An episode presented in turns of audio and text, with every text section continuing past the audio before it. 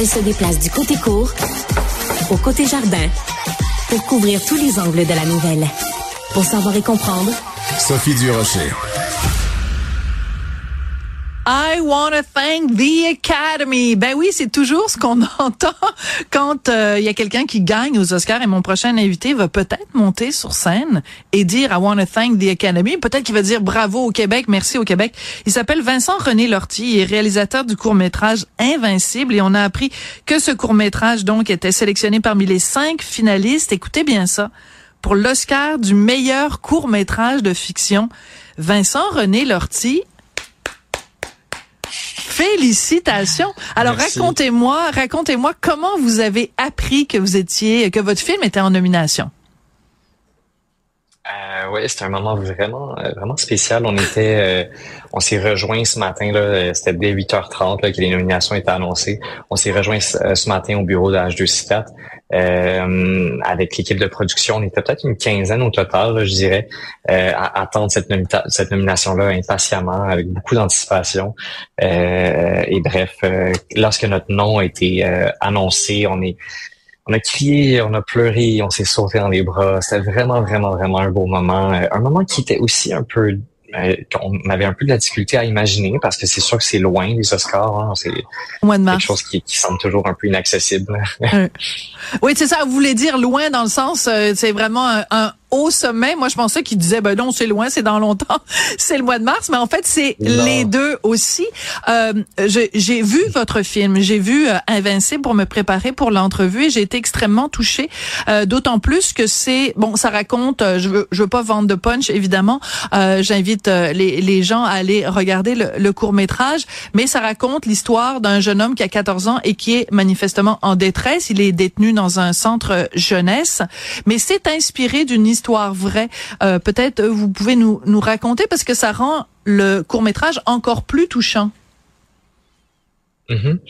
Oui, bien sûr. Ben, c'est, basé sur l'histoire euh, de mon ami d'enfance, Marc-Antoine, qui, est, qui est décédé à l'âge de 14 ans à la suite d'un accident, accident très, très tragique et donc, euh, lorsque c'est arrivé à ce moment-là, euh, évidemment, ça l'a, ça m'a beaucoup affecté. Ça a affecté toute la communauté dans laquelle j'ai grandi. J'ai grandi dans Hunsick euh, à Montréal. Donc, et, à ce moment-là, je crois que autant moi que tout le monde autour de moi, on pensait que c'était un accident.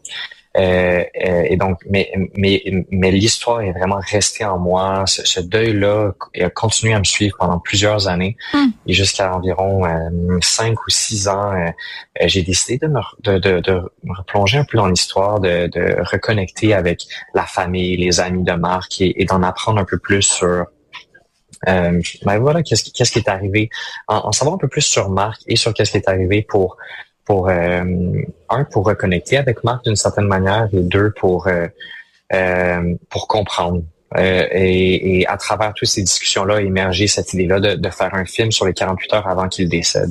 voilà. Oui, c'est les 48 heures. On le suit donc euh, dans sa vie de famille. Enfin, il y a aussi des, des, des flashbacks dans, sa relation euh, avec sa sœur. Il y a beaucoup d'humanité dans votre euh, dans votre court métrage, Vincent René Lortie. Et et c'est pas évident. C'est tout un défi parce que le film dure moins d'une demi-heure.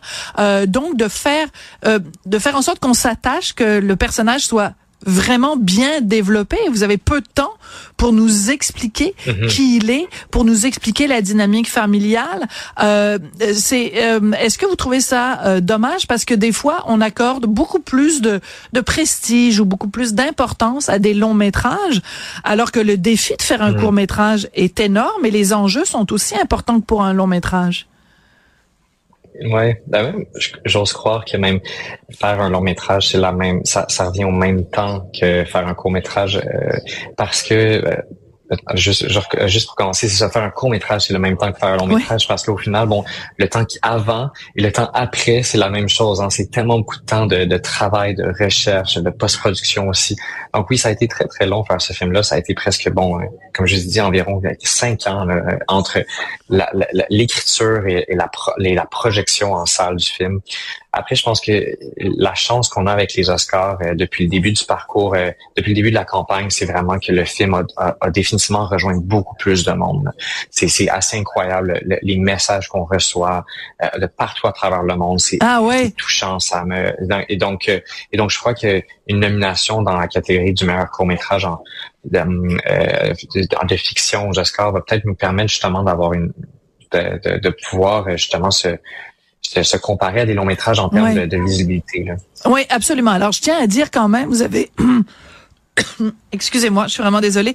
Euh, je pense c'est l'émotion euh, que vous avez déjà remporté plein de prix. Hein. Vous aviez remporté le prix justement du meilleur court métrage de fiction au Gala Québec euh, Cinéma le mois dernier. Il y a quelques mhm. semaines, Philippe Falardeau, qui a été nommé lui aux Oscars en 2012 pour Monsieur Lazare, il avait mhm. annoncé qu'il soutenait votre court métrage. Donc vous êtes vraiment déjà adoubé par euh, plein de gens. Donc c'est quoi les prochaines étapes pour vous? Euh, Ça doit être hyper euh, hyper stressant là d'envisager les prochaines semaines?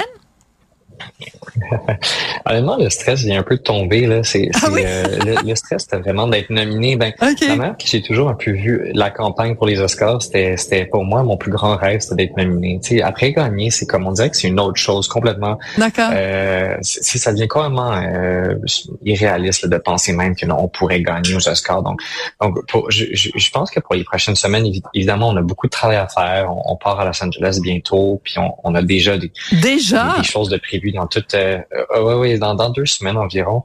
Mais euh, mais je vais essayer de prendre ça avec une certaine euh, légèreté, puis, puis de, de, de m'amuser dans tout ça. Je pense que c'est un hmm. peu le mot-clé, parce que les dernières semaines ont été très stressantes, ça a été beaucoup de travail. C'est fatigant aussi faire tout ça. Donc là, j'ai envie d'en profiter là, beaucoup dans les prochaines semaines. Est-ce que vous êtes allé vous acheter un billet de 6,49 quand vous avez su que vous étiez en nomination aux Oscars? non, non, mais c'est sûr que là, c'est ça, c'est la, la, la, chance nous a définitivement frappé dans tout ce parcours-là. Euh, j'ai de la difficulté à expliquer qu'est-ce qui se passe. Puis euh, je, veux garder ça juste aux Oscars. 6,49, j'ai peur de là euh, de, pousser trop loin ma chance. c'est ça. Imaginez que vous gagnez aux Oscars puis qu'en plus vous gagnez 7 millions à la loterie. Là, ce serait vraiment pas juste.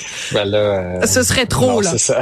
trop pour le même le même être humain. Juste pour bien comprendre, quand vous dites que vous partez pour Los Angeles, ça va être quoi? Ça va consister à quoi les prochaines semaines pour vous? Une fois que vous allez là? C'est des entrevues, c'est des rencontres avec des gens du milieu?